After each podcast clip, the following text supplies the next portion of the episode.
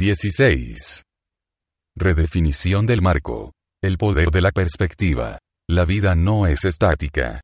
Los únicos que no cambian de propósito y de ideas son los inquilinos de los manicomios y los del cementerio. Everett Ulrichsen.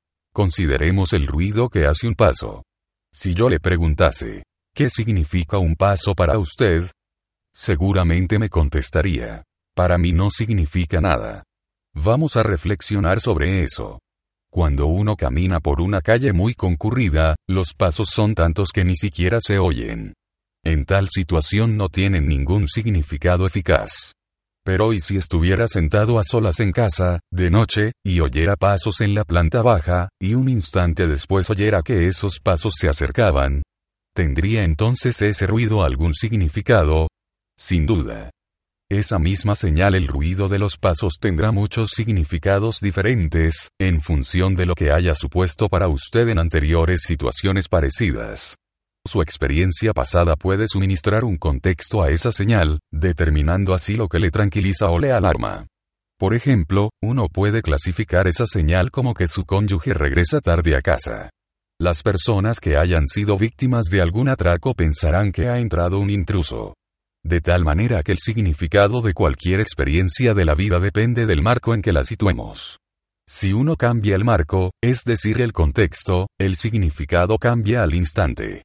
Una de las herramientas más poderosas para el cambio personal consiste en aprender a situar el mejor marco posible para cada experiencia. A este proceso se le denomina redefinición del marco. Tome una hoja de papel y describa la figura que aparece al pie de estas líneas. ¿Qué ve usted?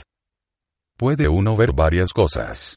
Quizá vea lo que consideraría como un sombrero dibujado verticalmente, un monstruo, una flecha que apunta hacia abajo, etc. Describa lo que ve ahora. Ve también las letras free. Volar. Es posible que las haya visto de entrada, ya que ese motivo gráfico ha sido muy utilizado en pegatinas y otros artículos de promoción. En este caso, ha sido su marco de referencia previo lo que le ha permitido leer Flea inmediatamente. Y si no lo había visto, ¿por qué? Lo ve ahora, si no vio las letras, probablemente fue debido a que, dado su marco habitual de percepción, usted espera que las letras se escriban sobre papel blanco con tinta negra. Mientras utilice usted dicho marco para interpretar esa situación, no podrá ver las letras free, que en este caso están escritas en blanco.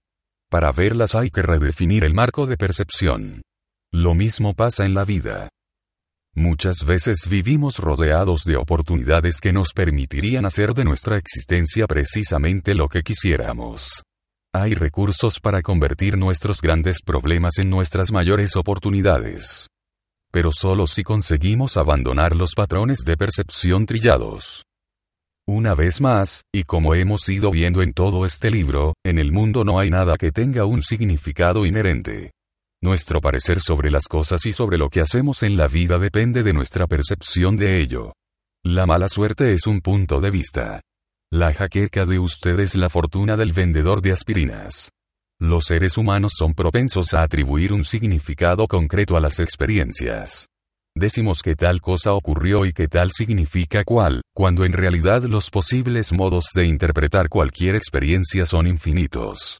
Lo habitual es enmarcar las cosas según las hayamos percibido en el pasado. Cambiando estos patrones habituales de percepción, muchas veces conseguiríamos inducir mayor variedad de opciones en nuestra vida.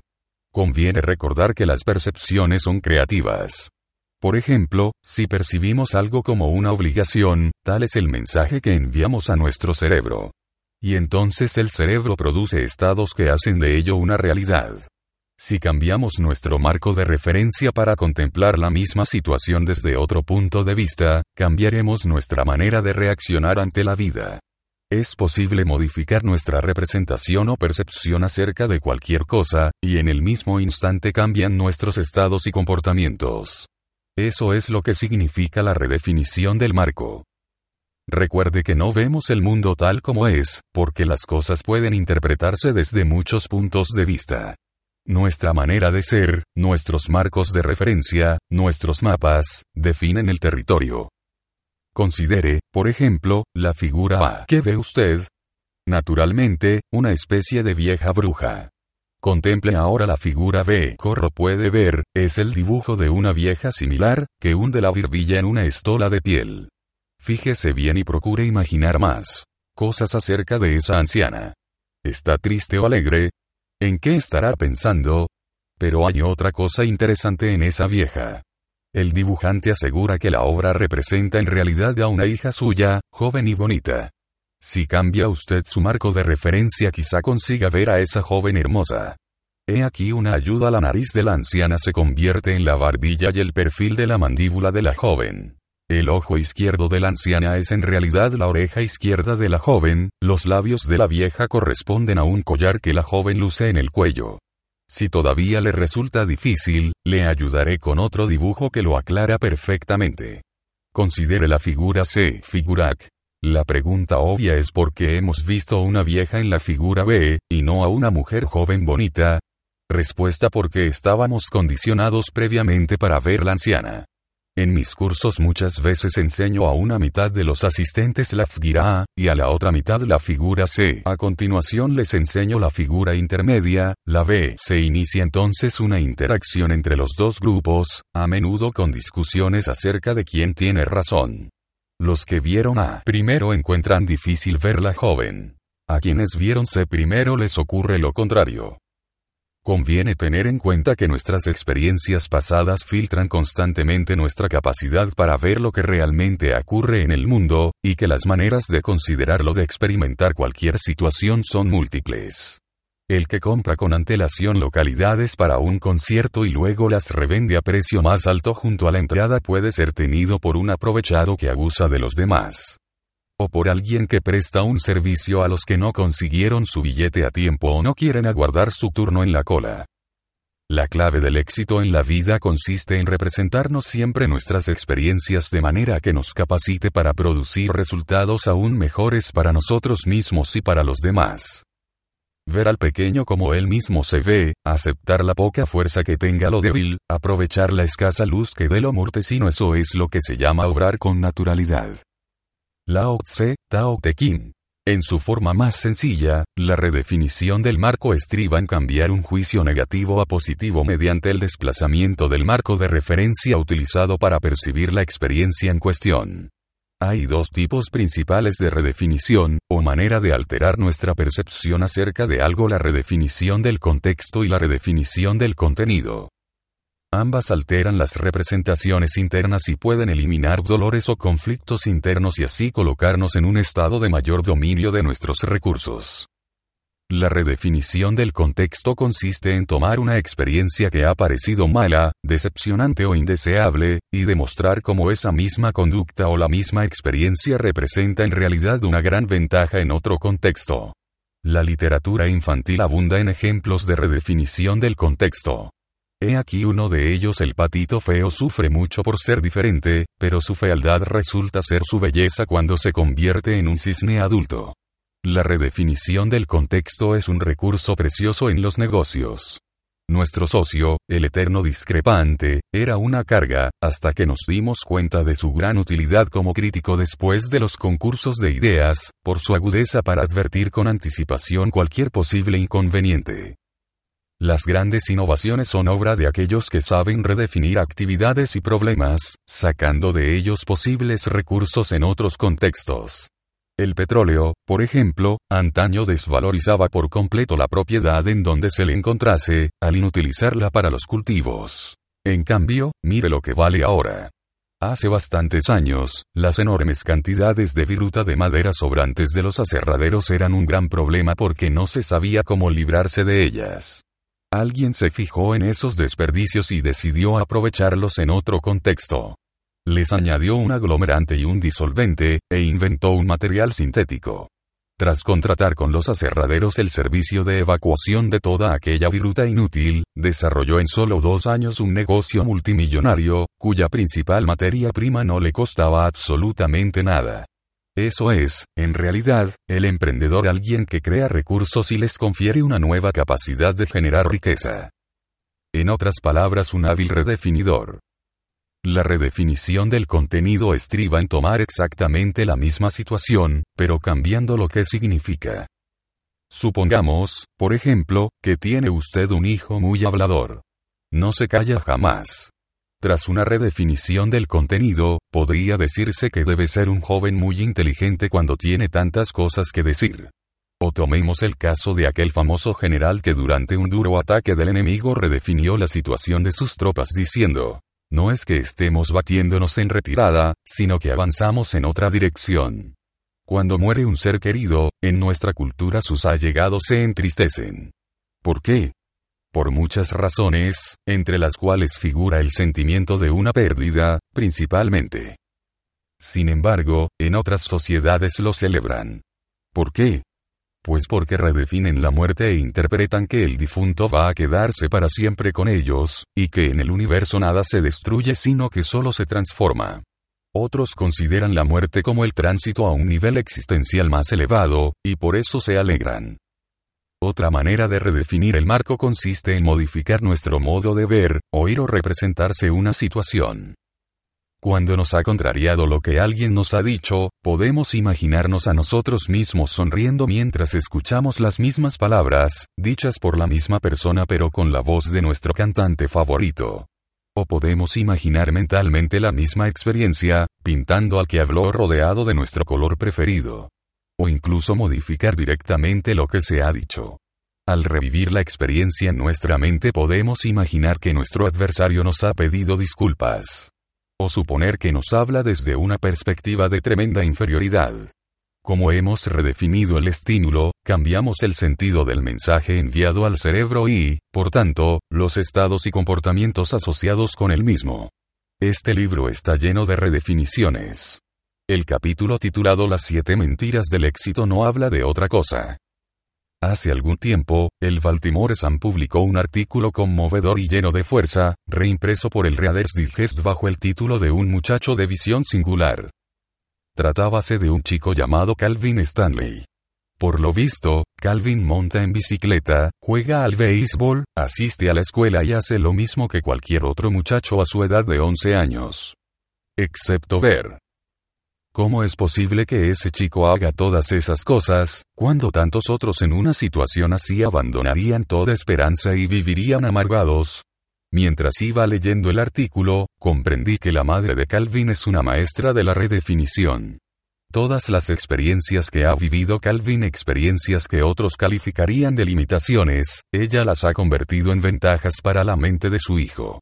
Y como eso es lo que él se representa a sí mismo, pues eso es lo que Calvin vive. He aquí algunos ejemplos de la comunicación entre ambos. La madre de Calvin recuerda el día en que su hijo le preguntó por qué era ciego. Le respondí que había nacido así, y que nadie tenía la culpa. Él preguntó por qué he tenido que ser yo.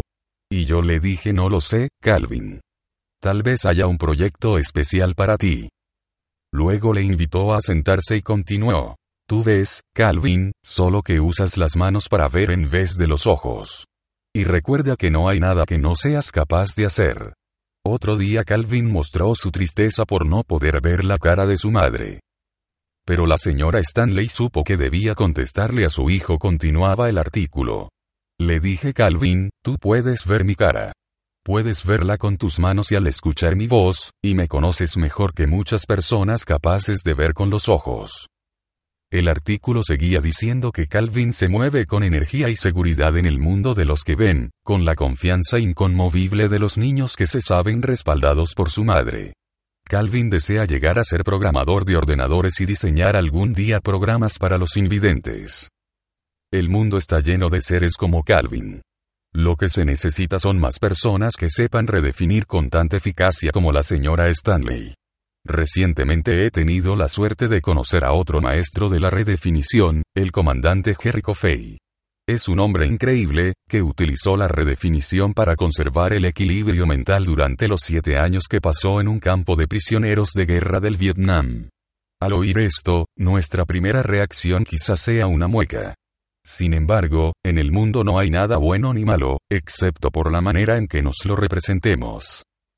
Harry decidió representárselo como una gran oportunidad, como el desafío de mantenerse firme y la ocasión de aprender acerca de sí mismo mucho más que en cualquier otra circunstancia pasada. Y una oportunidad de acercarse más a Dios. se dijo que algún día podría enorgullecerse de su conducta. Desde este marco de referencia, consideró todo cuanto le ocurría como parte de una experiencia de desarrollo personal, y salió de esa vivencia transformado total y positivamente. Ahora dice que no la cambiaría ni por un millón de dólares. Piense en algún error importante que haya cometido usted durante el año pasado. Al pensarlo quizás experimente una melancolía pasajera pero es probable que ese error haya sido parte de una experiencia en la que abundaron más los éxitos que los fracasos.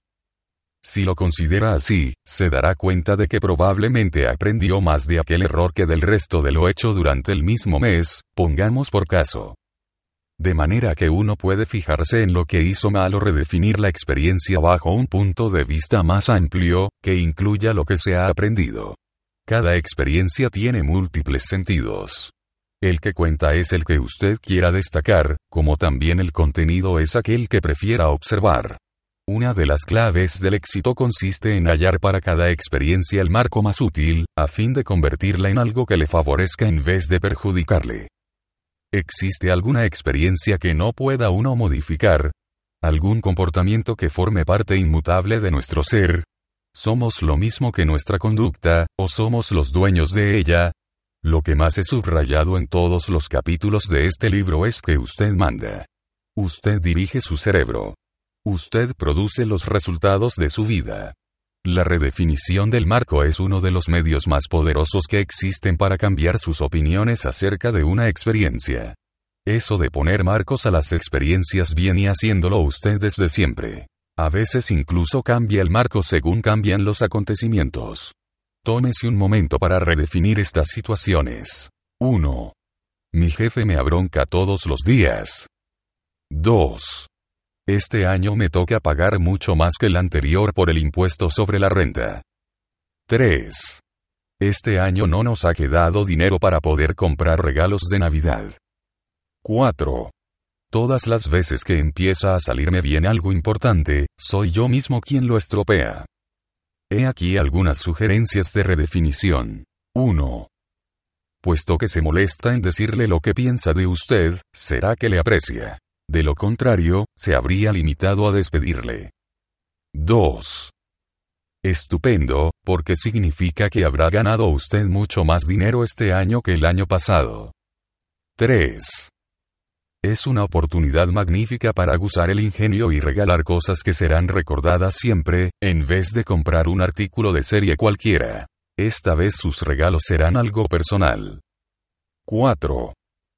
Es buena cosa que haya usted observado ese patrón de su conducta anterior. Ahora podrá averiguar a qué era debido, y cambiarlo de una vez para siempre. La redefinición del marco de referencia es esencial para aprender a comunicarnos con nosotros mismos y con los demás. A un nivel personal, se trata del significado que queramos conferir a los acontecimientos. A un nivel general, es una de las herramientas de comunicación más efectivas que existen. Pensemos en la venta, o en cualquier otra forma de persuasión. El que establece el marco, el que define el campo de juego, es el que ejerce mayor influencia. La mayoría de los grandes triunfos que usted recuerde en cualquier terreno, desde la publicidad hasta la política, son resultado de una redefinición hábil ha sido cuestión de cambiar las percepciones de la gente, de manera que sus nuevas representaciones acerca de algo sitúen a las personas en estados que las hagan pensar o actuar de una manera diferente. Un amigo mío vendió su cadena de restaurantes dietéticos a la General Mills por una cantidad equivalente a 167 veces sus beneficios, operación casi inaudita en la industria. ¿Cómo lo consiguió? Pues haciendo que la General Mills valorase su empresa, no por lo que valía, sino por lo que podía llegar a valer cinco años después, si en vez de venderla optase por continuar su expansión. Él no tenía ninguna prisa en vender, pero la General Mills necesitaba comprar enseguida para cubrir sus objetivos, motivo por el cual aceptó ese planteamiento. La persuasión no es más que un cambio de percepción inducido. En muchos casos, la redefinición no la hacemos nosotros, sino que la hacen para nosotros. Alguien cambia el marco para nosotros, y reaccionamos ante ello que es la publicidad, al fin y al cabo, sino un sector económico enorme cuya única finalidad consiste en enmarcar una y otra vez las percepciones de las masas. ¿De veras cree usted que una cerveza determinada expresa una masculinidad extraordinaria, o que tal marca de cigarrillos le confiere un atractivo sexual fuera de lo común? Si le diera usted un cigarrillo Virginia Slims a un indígena, seguramente no exclamaría, Hola. ¡Qué macho me siento! En cambio, a nosotros, los persuasores nos pusieron el marco, y reaccionamos.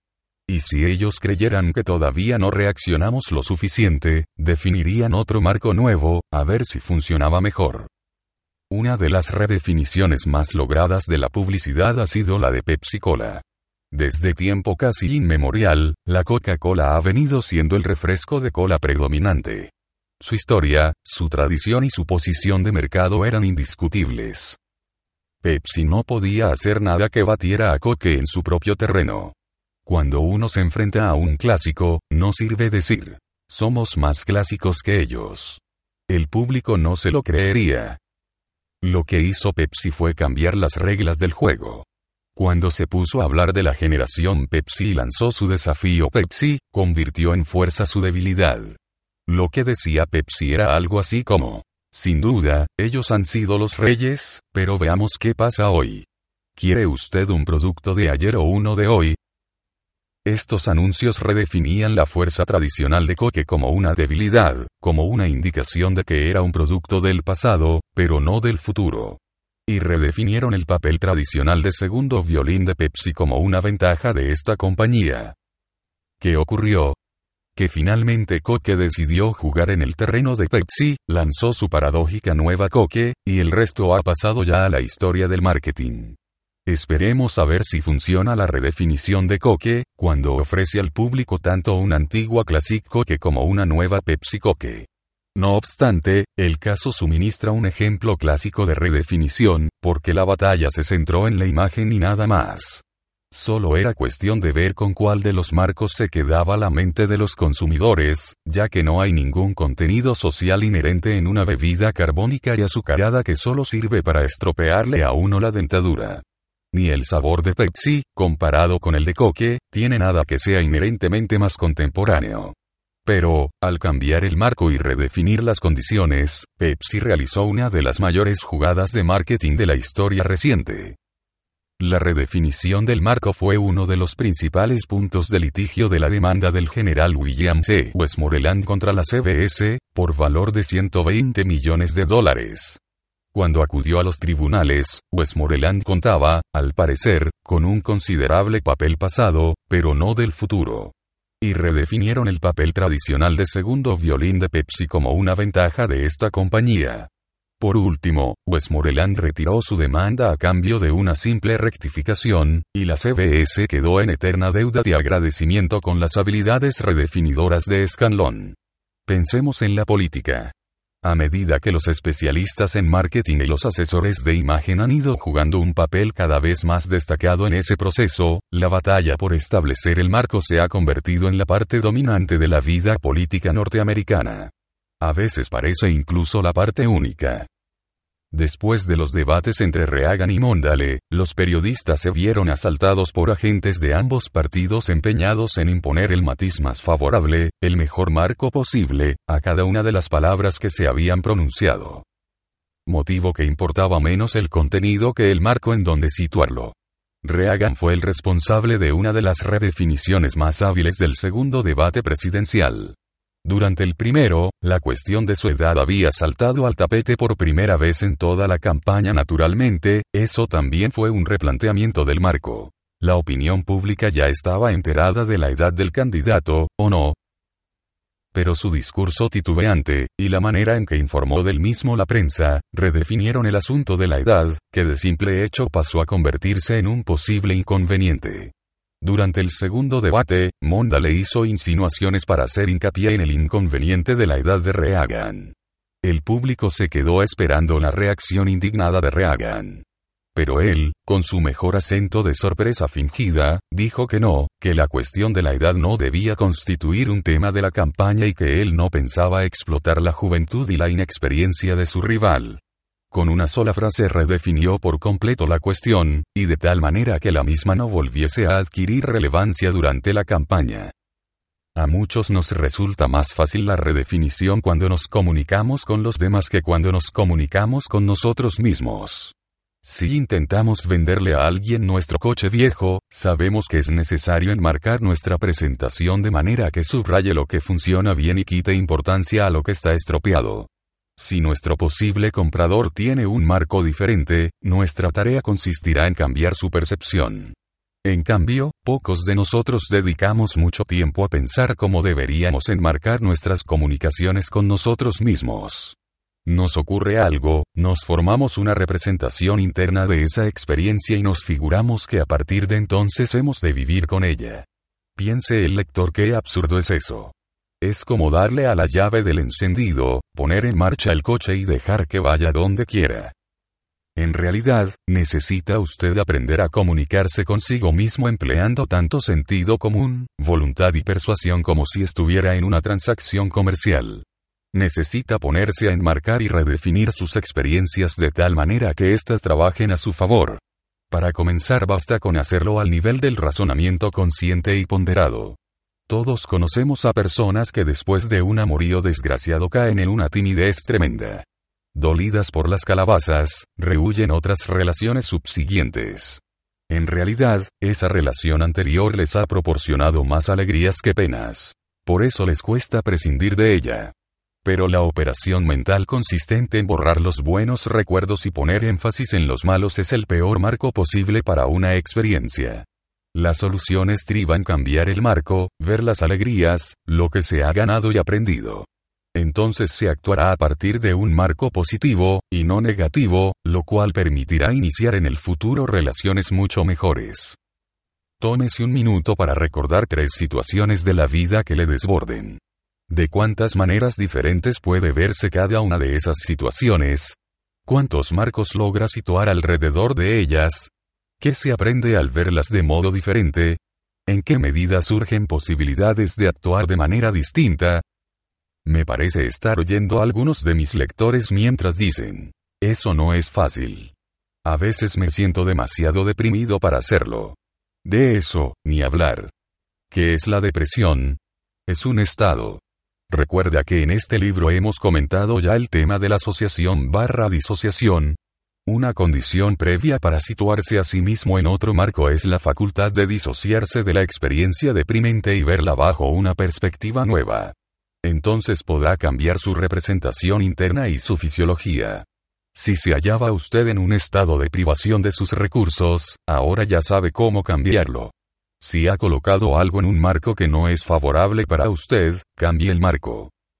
Una manera de redefinir consiste en cambiar el significado de una experiencia o de una conducta. Imaginemos una situación en la que alguien haga una cosa que a usted no le gusta, y a cuya conducta usted atribuye algún significado especial. Podría ser el caso de un matrimonio en que el marido fuese muy aficionado a cocinar, y muy deseoso de recibir alabanzas por su habilidad culinaria. La mujer guarda silencio durante la comida, con gran contrariedad por parte del hombre. Si le agrada el plato, debería decirlo.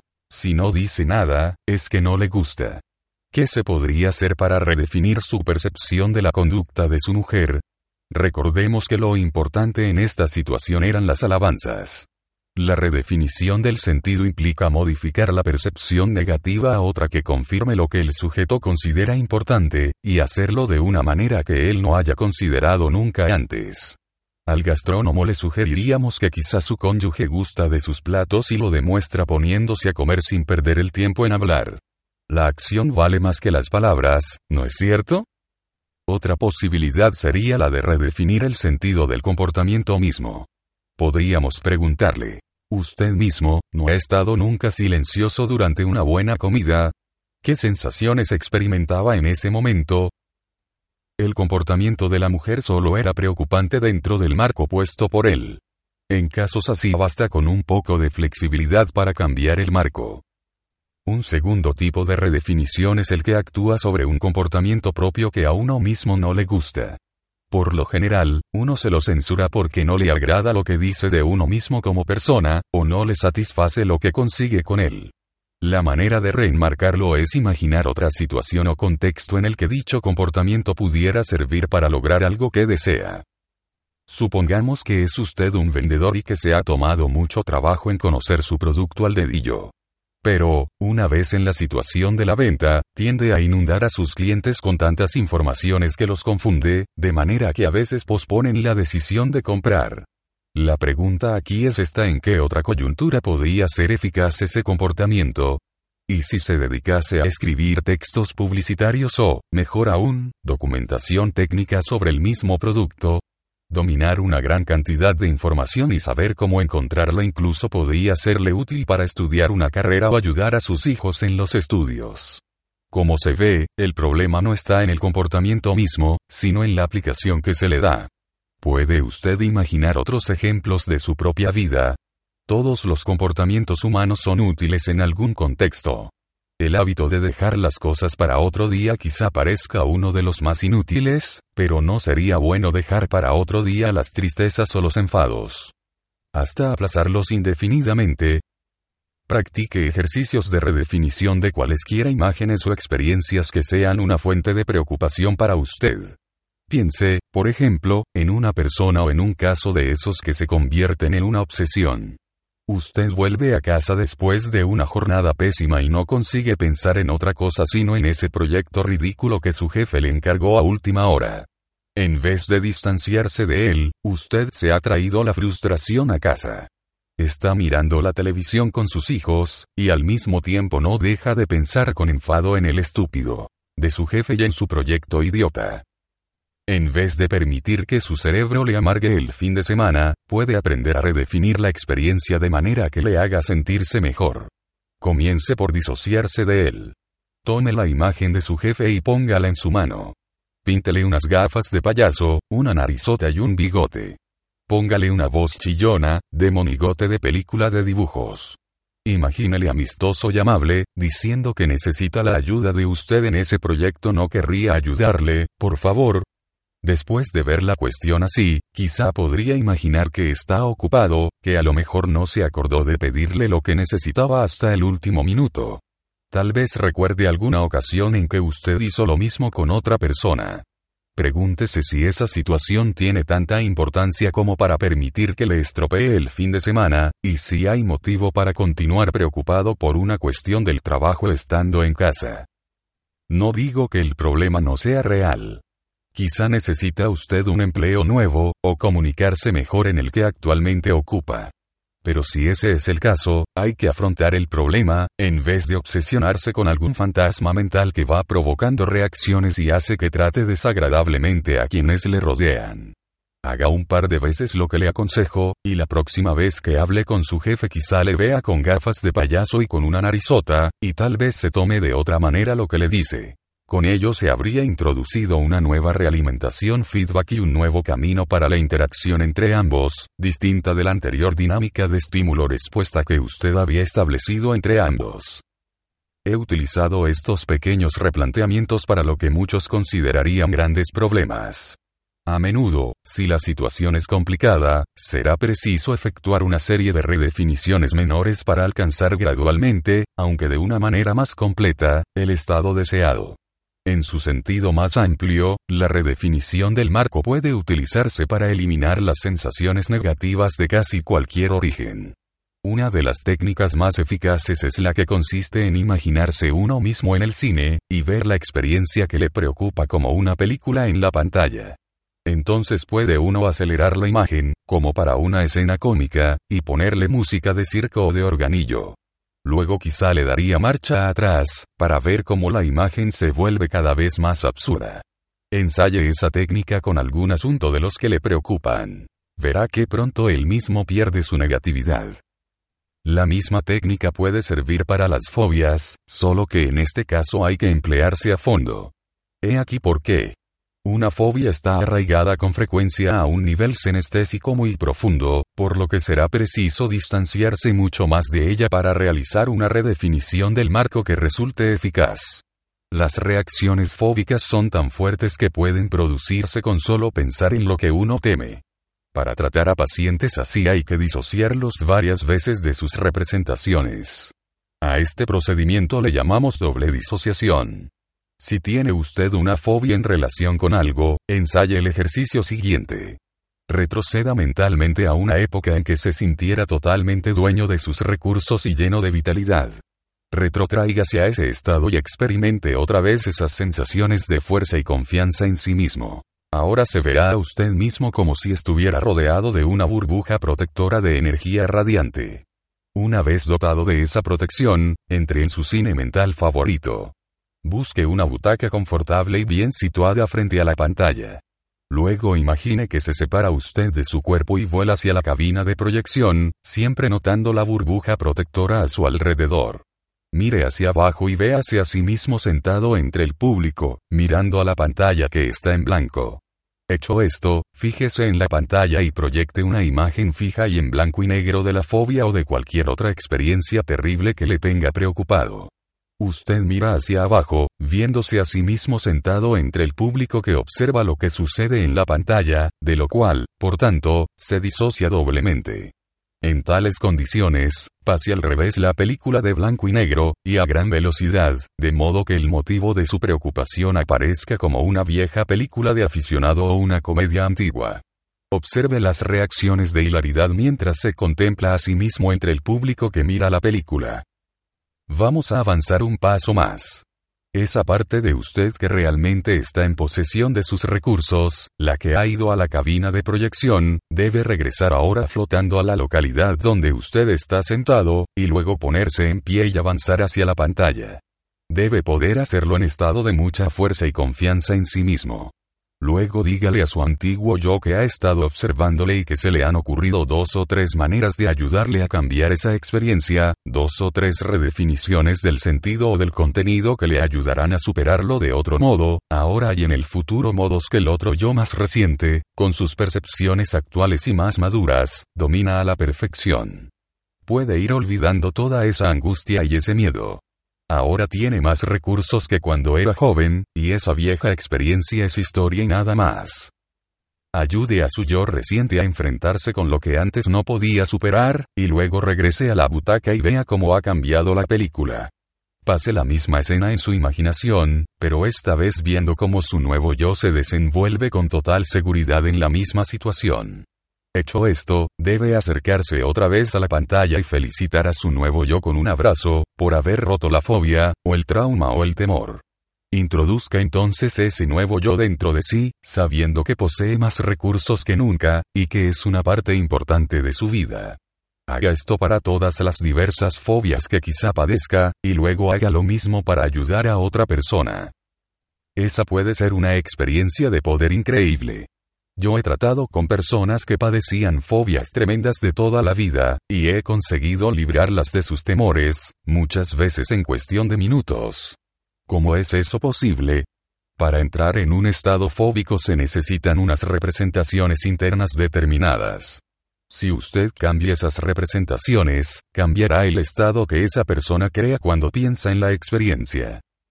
Para ciertas personas, muchos de estos ejercicios suponen un grado de disciplina mental y fuerza de imaginación que jamás habían ejercitado antes. Por ello, algunas de las estrategias mentales que describo parecerán dificultosas a algunos de mis lectores. Sepan, sin embargo, que sus cerebros pueden actuar así, y que mediante la práctica correcta de dichas estrategias se adquieren al mismo tiempo nuevas facultades. En esto de la redefinición del marco conviene tener en cuenta que todo comportamiento humano tiene sentido en algún contexto.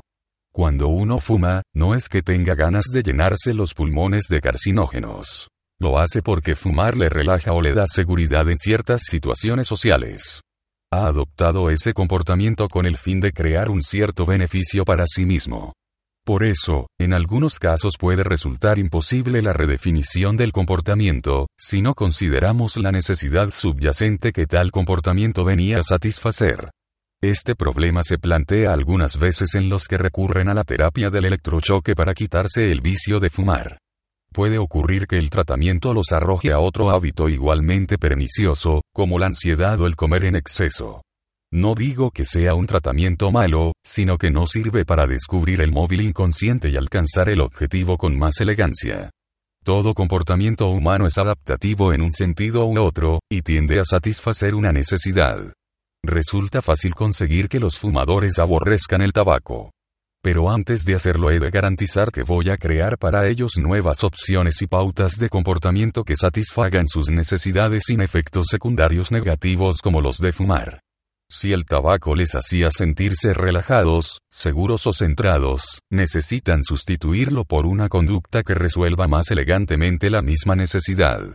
Richard Bandler y John Grinder han elaborado un proceso de redefinición en seis fases para convertir en deseable cualquier conducta indeseable que uno tenga, manteniendo los beneficios importantes que suministraba la conducta anterior.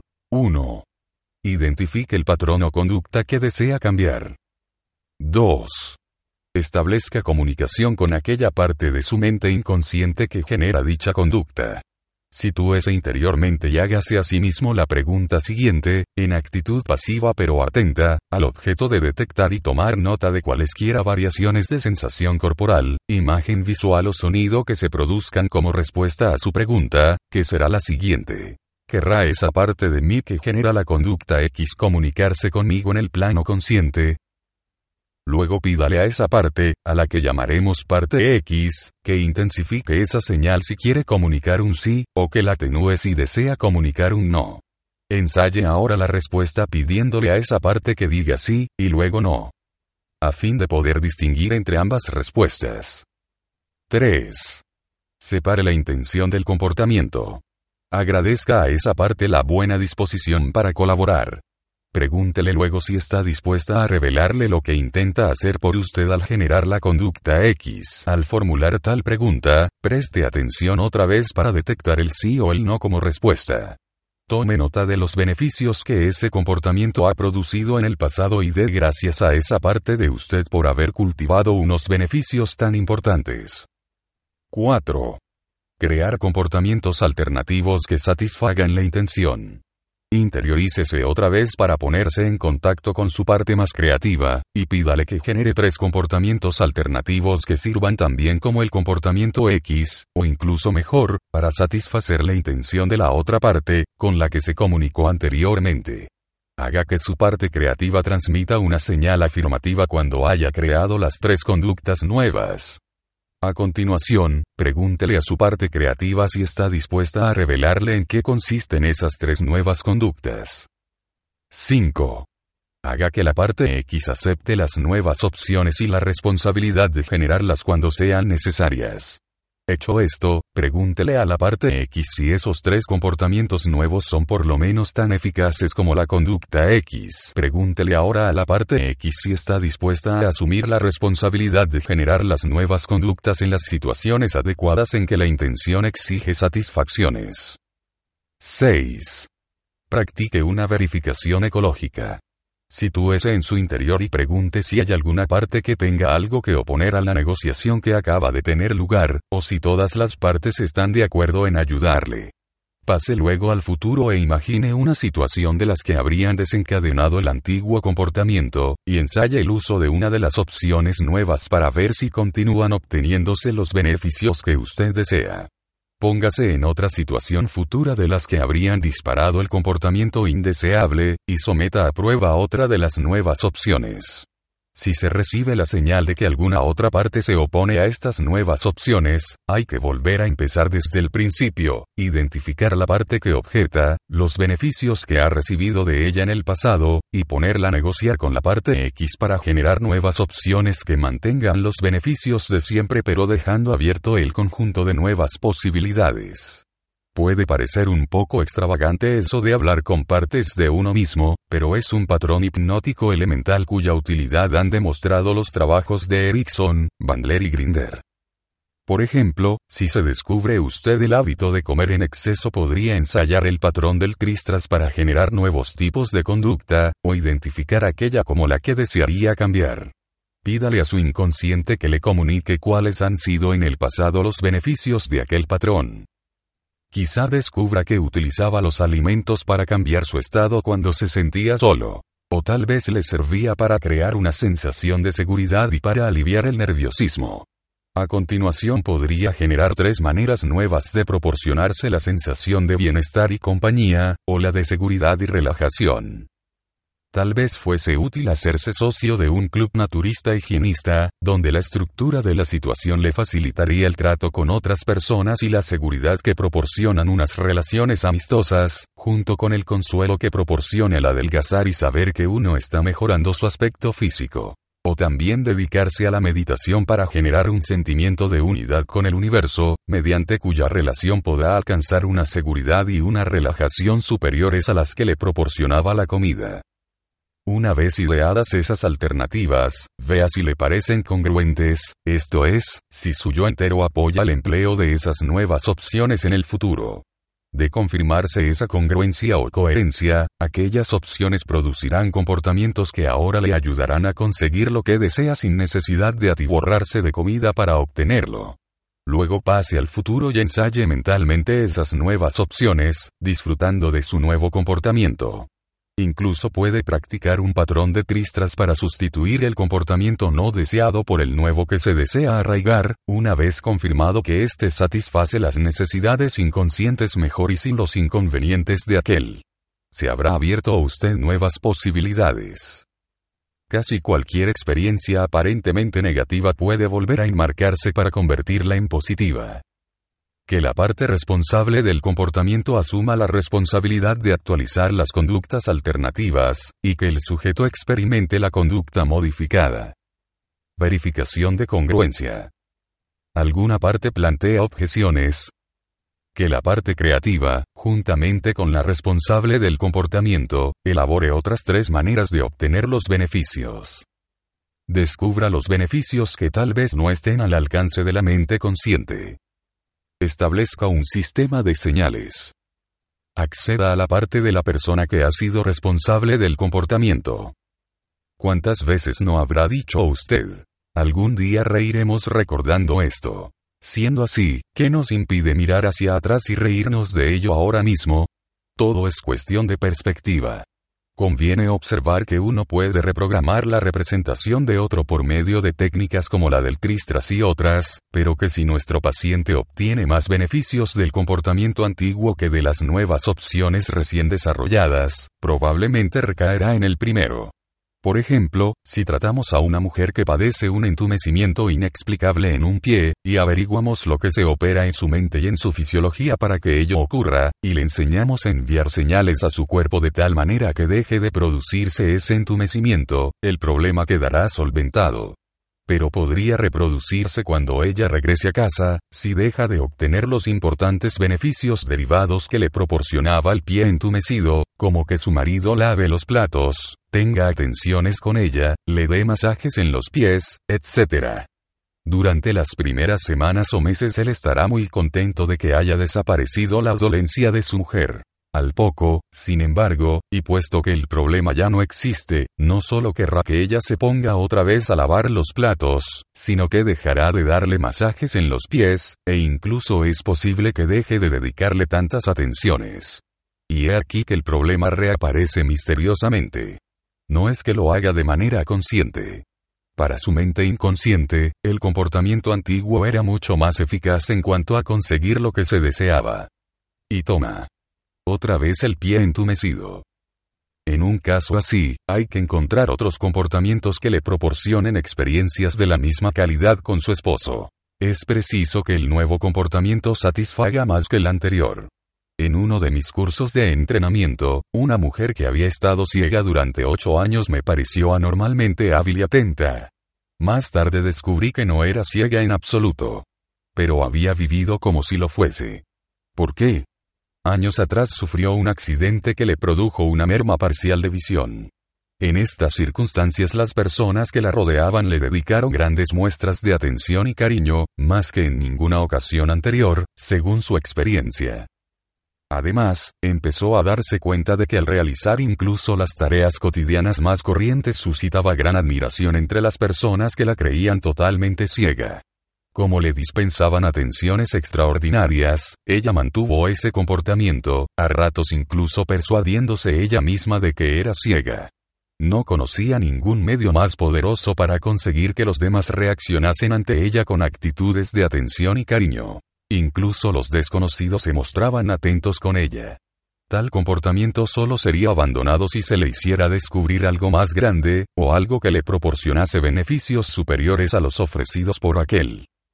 Hasta aquí nos hemos fijado en las maneras de redefinir las percepciones negativas para convertirlas en positivas. Pero no quiero que el lector considere la redefinición del marco como una medida terapéutica, como un recurso para alejarse de las situaciones que uno considera malas para aproximarse las que le parecen buenas. En realidad, la redefinición no es más que una metáfora que designa capacidades y posibilidades. Son muy pocas las cosas de la vida que no puedan redefinirse para mejorarlas. Uno de los marcos más importantes que hay que considerar es el de las posibilidades. Muchas veces nos enervamos en la rutina. Conseguimos resultados confortables, cuando podríamos lograrlos espectaculares. Así que, por favor, ensaye este ejercicio, haga una lista de cinco de sus actividades actuales de las que se sienta pasablemente satisfecho. Podría tratarse de relaciones que funcionan bien, de éxitos en el trabajo o de algo que tenga que ver con sus hijos o con sus finanzas. Imagínelas ahora todavía mejores. Dedique unos cuantos minutos a esta reflexión. Seguramente le sorprenderá descubrir muchas maneras de mejorar drásticamente su vida. Redefinir las posibilidades es algo que todos podemos hacer. Basta con la flexibilidad mental que nos mantiene atentos a lo posible y con el poder personal para emprender la acción. Voy a añadir una última idea que es aplicable a todo lo expuesto en este libro. La redefinición del marco es otro instrumento mental eficaz que usted puede sacar de su caja de herramientas mentales cuando haga falta para producir mejores resultados. Considérela, en un sentido amplio, como un proceso permanente de exploración de supuestos y hallazgo de contextos útiles. Los líderes y otros grandes comunicadores son maestros en el arte de reenmarcar. Saben cómo motivar y potenciar a la gente tomando cualquiera de las cosas que ocurren para convertirla en un modelo de lo posible. Esto lo demuestra una famosa anécdota de Tom Watson, el fundador de la IBM. Uno de sus subordinados acaba de cometer una equivocación tremenda que le había costado 10 millones de dólares a la compañía. Cuando Watson le llamó a su despacho, el empleado dijo, Supongo que quiere mi dimisión. Watson le miró fijamente y replicó, ¿Lo dice en broma? Acabamos de invertir 10 millones en la educación de usted. Todo lo que pasa encierra una lección válida.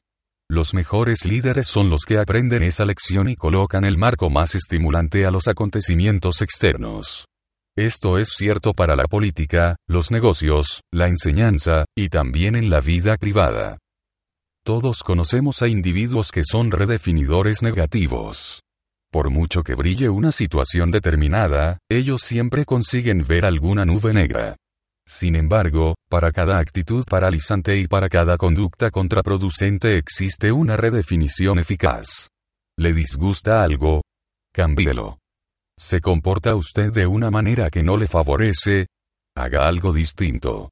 Existe un sistema que además de permitir la producción de comportamientos eficaces garantiza la disponibilidad de los mismos cuando hacen falta. En el próximo capítulo aprenderemos a suscitar o generar cualquier conducta útil en el instante deseado, viendo los sistemas para